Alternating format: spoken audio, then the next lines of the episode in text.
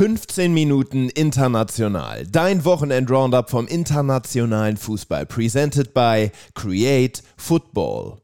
Heute haben wir euch nicht nur Transfers mitgebracht, sondern auch wieder den rollenden Ball. Mats, ich hab richtig Bock. Wie sieht's bei dir aus?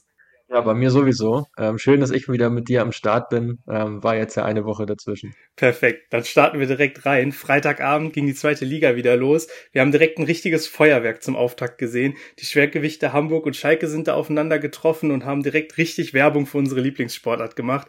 Man hat alles gesehen, was unseren Sport ausmacht, würde ich sagen. Höhen und Tiefen auf beiden Seiten, viel Offensivdrang, Elfmeter, Platzverweis, jede Menge Tore. Am Ende hat der HSV in der Nachspielzeit alles klar gemacht und es stand ein 5 zu 3 auf der Anzeigentafel. Mats, du warst im Stadion. Wie war's? Ja, echt unfassbar. Also wahrscheinlich jetzt schon am ersten Spieltag das Spiel der Saison gesehen in der zweiten Liga. Also kann mir kaum vorstellen, dass es noch ein torreicheres Spiel geben wird. Ähm, so viele Tore, ja, habe ich glaube ich auch noch nie gesehen in einem Spiel, als ich im Stadion war.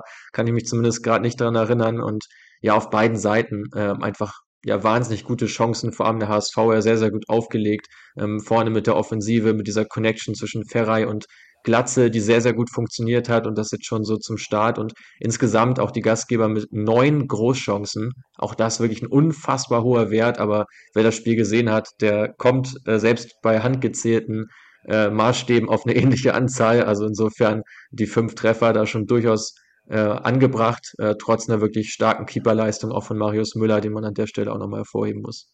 Ja, absolut. Der hat da ja auch einiges rausgekratzt und äh, musste sich, glaube ich, am Ende ein bisschen wundern, dass er fünf Dinger gekriegt hat nach so einer Leistung.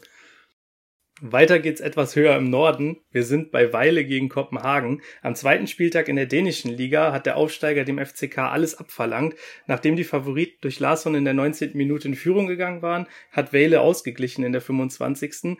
Neun Minuten später ist Kopenhagen dann wieder in Front gegangen, aber ein Eigentor brachte den erneuten Ausgleich für den Aufsteiger. Am Ende hat Kopenhagen durch einen Elfmetertreffer von Gonçalves mit 2 zu 3 gewonnen.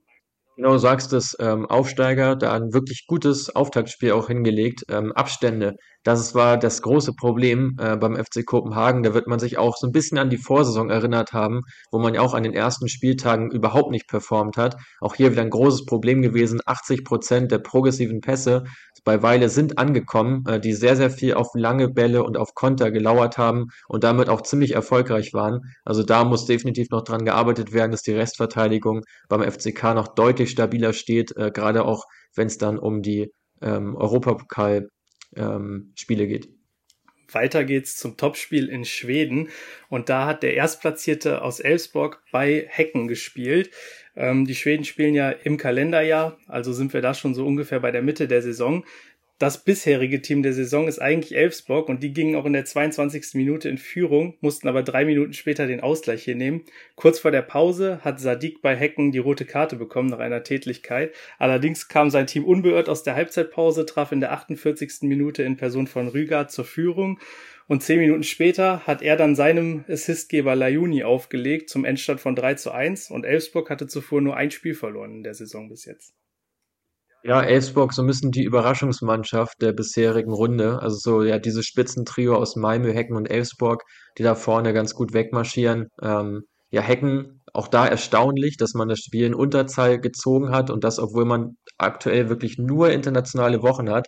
Ähm, die sind ja noch in der Champions League Quali gerade aktiv äh, und ja, spielen im Prinzip alle drei bis vier Tage.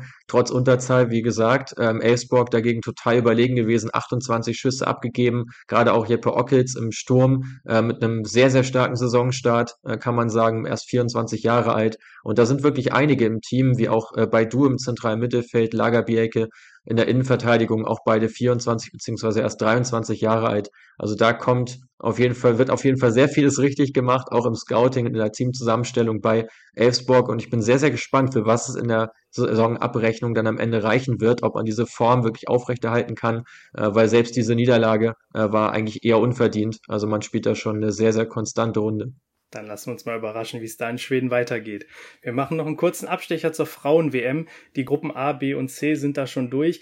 Ein Herzschlagfinale gab es in Gruppe A für Neuseeland, die aufgrund des Sieges der Norwegerin ebenfalls drei Punkte benötigt hätten. Nach einer spannenden Schlussphase mussten sie sich aber mit 0 zu 0 gegen die Schweiz begnügen und sind damit leider ausgeschieden. Australien als anderes Gastgeberland hat es heute besser gemacht und eindrucksvoll mit 4 zu 0 gegen Kanada gewonnen und ist ins Achtelfinale eingezogen.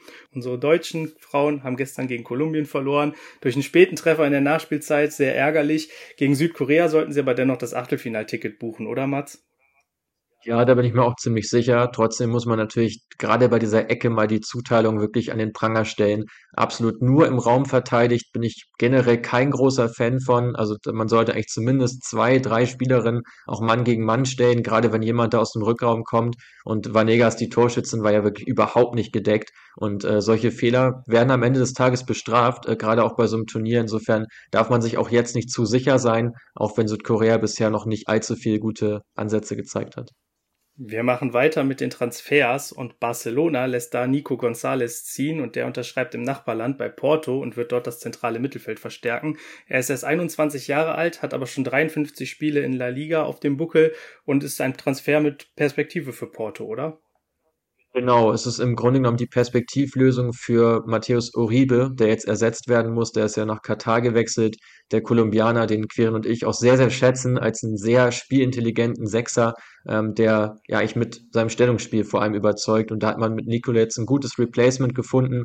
Ähm, der Spieler wirklich sehr, sehr passstark, auch mit einer tollen Quote ausgestattet. Jetzt kein wahnsinnig robuster Sechser, sondern auch einer, der eher ähm, ja über sein Auge kommt, über seine Übersicht schon vorzeitig eben äh, Räume besetzt, äh, bevor es gefährlich wird. Also da finde ich, ist das Replacement sehr, sehr gut gelungen. Nichtsdestotrotz hoffe ich für Porto, dass sie Meditarimi halten können, ähm, um auch ja da so ein bisschen noch Erfahrung drin zu behalten im Team. Ansonsten ist es schon eine sehr große Verjüngung, die gerade vor sich geht.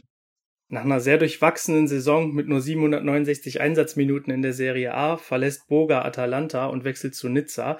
In Frankreich wird der 1,74 große Ivora wieder auf der linken Außenbahn Platz nehmen, denke ich mal, und erhält dort einen Vertrag bis 2027. Genau, finde ich einen ganz, ganz spannenden Spieler. Ähm, vor allem in seiner Zeit bei Sassuolo wirklich total überzeugend gewesen. Ähm, für mich auch lange jemand gewesen, der äh, potenziell mal Lorenzo Insigne bei Neapel hätte ersetzen können. Da hat man sich im Endeffekt ja für Quietscher entschieden und damit ist man, glaube ich, auch nicht schlecht gefahren, aber Boga auch eine ganz, ganz enge Beiführung, äh, Inside Forward, der häufig mit seinem rechten Fuß von links zur Mitte zieht, mit sehr viel Effet auch immer spielt, äh, Bälle auch ja, mit Schnitt zum Tor bringen kann. Ähm, ich hoffe, dass er da wieder ein bisschen mehr Schwung bekommt jetzt in Frankreich ähm, und ja an seine ja wirklich starke Technik noch ein bisschen anknüpfen kann, noch torgefährlicher wird. Aber grundsätzlich finde ich ein sehr spannender und ähm, sehr talentierter Spieler, den sich Nizza da geangelt hat. Ja, und Atalanta hat im Gegenzug auch zugeschlagen und hat El Bilal Touré von Almeria verpflichtet. Und der soll höchstwahrscheinlich die Nachfolge von Rasmus Höjlund antreten, wenn der denn jetzt zu Manchester United wechselt. Das erklärt, denke ich mal, auch die stattliche Ablösesumme von 28 Millionen Euro bei einem Marktwert von nur 12. Er spielt vornehmlich als Mittelstürmer, kann aber auch über die rechte Außenbahn kommen und hat letzte Saison in 21 La Liga-Spielen sieben Treffer erzielen können. Ganz genau. Ähm, das wird jetzt ein Stürmer-Domino geben, ähm, das jetzt wirklich in Gang gesetzt wird. Ähm, ja, einiges ja generell los auf dem Transfermarkt, was jetzt mehr und mehr finalisiert wird. Du hast es angesprochen, Heulund kurz vor dem Absprung zu Manchester United, da sind ja auch über 70 Millionen Euro Ablösesumme im Gespräch. Insofern hat man dann auch nur in Anführungsstrichen einen Bruchteil davon reinvestiert. Ja, warum El Bilan Touré? Da hat man sich schon ganz gut festgelegt auf diesen Spielertypen, äh, wieder ein sehr vertikaler Spieler, ähm, der immer wieder zwischen Tiefe und, ähm, und Halbraum sozusagen hin und her pendelt, recht wenig äh, auf die Außenbahn ausweicht, also auch wenige Dribblings in seinem Spiel drin, wenige Aktionen aus den, auf den Außenbahnen, ähm, also im Prinzip sehr ähnlich zu Heulund, der auch sehr häufig eben diesen Weg in die Tiefe gesucht hat. Ja, und bei Bila Touré auch schon in Spanien zu sehen, nur zwei Spieler haben häufiger zu tiefen Läufen angesetzt als er. Insofern, ja, passt das schon ziemlich gut. Kann man nur hoffen, dass er aber auch fit bleibt über die nächste Saison, weil er schon einige Verletzungsprobleme jetzt in den letzten Jahren noch hatte. Nach nur einer Saison zieht's Calvin Bassey wieder auf die Insel. Er wechselt für 22,5 Millionen Euro zu Fulham in die Premier League und der 23-jährige Innenverteidiger hat eigentlich die besten körperlichen Voraussetzungen, um auch dort erfolgreich zu sein.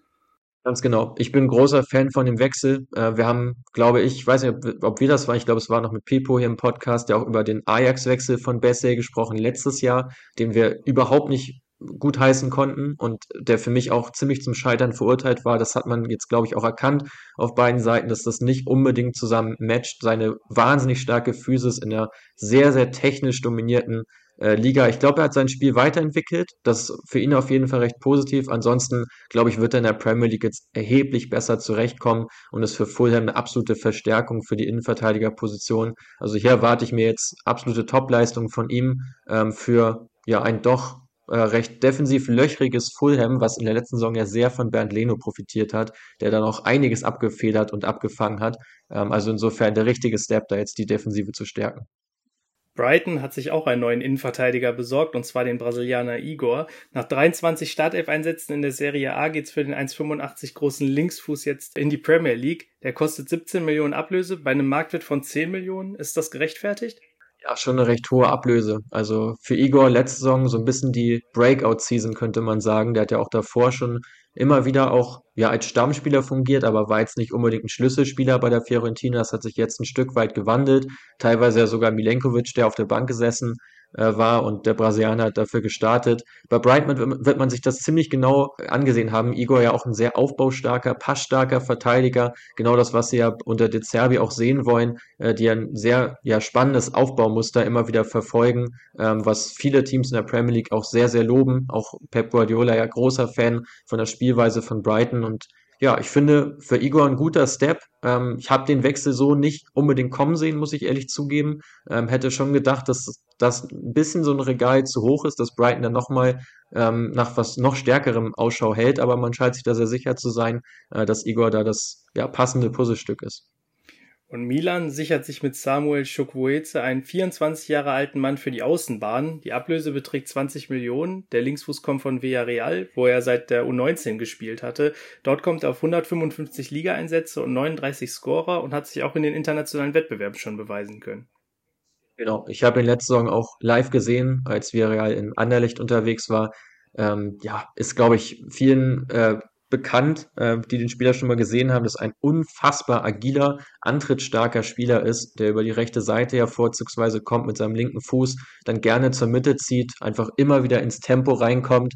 Ähm, fehlt so ein bisschen noch die allerletzte Effizienz, ähm, was aus meiner Sicht auch sein größtes Problem im Moment ist. Aber gerade von seiner Agilität, da wird Milan jetzt extrem profitieren. Links hat man mit Rafael Leao ja auch schon einen sehr dribbelstarken Spieler, von dem doch sehr viel abhängt und auch in der letzten Saison, wo man schon ein Stück weit ausrechenbar, weil man einfach sehr viel über links auch angegriffen ist.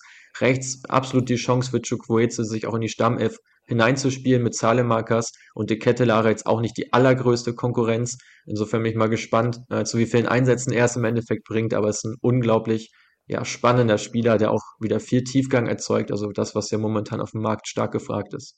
Unser nächster Spieler hat den Sprung von der dritten Liga in die Champions League geschafft. Benedikt Hollerbach lebt den Traum vieler und wechselt von Wien Wiesbaden in die Hauptstadt zu Union Berlin. Letzte Saison war der 22-jährige Mittelstürmer der Aufstiegsgarant für Wien und hat in 37 Spielen 14 Tore und 4 Vorlagen gemacht und zudem dreimal in der Relegation gegen Bielefeld netzen können. Ja, ich bin trotzdem kein Fan von dem Wechsel, ähm, muss ich sagen. Also ich finde nicht, dass Union und Hollerbach besonders gut zusammenpassen. Ich finde, man hat das letzte Saison auch schon bei Jamie Leveling gesehen, ähnlicher Spielertyp, der auch versucht, wirklich ins Dribbling zu gehen, sehr viel probiert, sehr viel auf eigene Faust auch macht, was dann in dieses Gesamtkonzept bei Union nicht unbedingt gut reinpasst. Dazu hat man mit Mikkel Kaufmann schon einen Spieler geholt, der auch so ähnlich agiert, der auch einfach sehr, sehr viele Laufangebote immer wieder schafft, auch in die Tiefe hineingeht, ähm, aber dabei jetzt auch nicht so dermaßen gefährlich wird. Und das ist genau auch das Problem bei Hollerbach, dass die Effizienz in seinen Aktionen noch ziemlich niedrig ist, auch wenn seine Torquote ganz gut erscheint. Aber gerade die Läufe, die er macht, die sind teilweise auch nicht unbedingt zielführend und teilweise ist auch viel Arbeit für nichts. Insofern bin ich der Meinung, gerade ein Transfer zum ersten FC Köln, die auch im Gespräch waren, der hätte wesentlich besser ähm, gematcht als jetzt dieser Transfer zu Union Berlin. Ich glaube nicht, dass er allzu viele Startelf-Einsätze bekommen wird in der neuen Saison. Eine etwas außergewöhnliche Laufbahn legt Mike Nawrocki im Moment hin. Der 22-jährige Innenverteidiger wurde bei Werder Bremen ausgebildet und hat die letzten zwei Saisons erst leihweise, dann fest verpflichtet bei Legia Warschau verbracht. Er wechselt nun für 5 Millionen Euro zu Celtic Glasgow und erhält dort einen langfristigen Vertrag bis 2028. Kommende Saison sind dann wohl Champions League Einsätze für den beidfüßigen Verteidiger drin, der in seinen zwei Jahren bei Legia auch fünf Tore und vier Vorlagen beisteuern konnte. Ja, ganz, ganz spannender Spieler. Wir haben ja hier auch im Extra-Klaser-Podcast mit Rafa Agacinski viel über ihn gesprochen und ähm, da sprach er auch schon davon, dass da ein Wechsel definitiv schon im Haus, ins Haus stehen könnte. Bei Nafrotzki das größte Problem, dass er in der letzten Saison ein bisschen Verletzungspech noch hatte und da nicht eben alle Spiele bestreiten konnte. Ansonsten wäre vielleicht jetzt nochmal eine andere Liga hineingewechselt, aber ich finde auch dieser Step zu Celtic absolut richtig, kann sich da jetzt nochmal weiter empfehlen für eine Top-5-Liga und ist einfach deutlich mehr im Schaufenster als jetzt unbedingt in Polen. Also für ihn persönlich ein toller Move. Bin mal gespannt, ob er bei Celtic auch sofort Stammspieler wird oder ob er ein bisschen Zeit braucht, um sich dann ins Team hineinzuspielen. Man hat es ja bei Moritz Jens gesehen, dass es auch gar nicht so einfach sein kann, bei Celtic dann zum Stammspieler zu werden, der dafür in der Bundesliga dann gut überzeugt hat.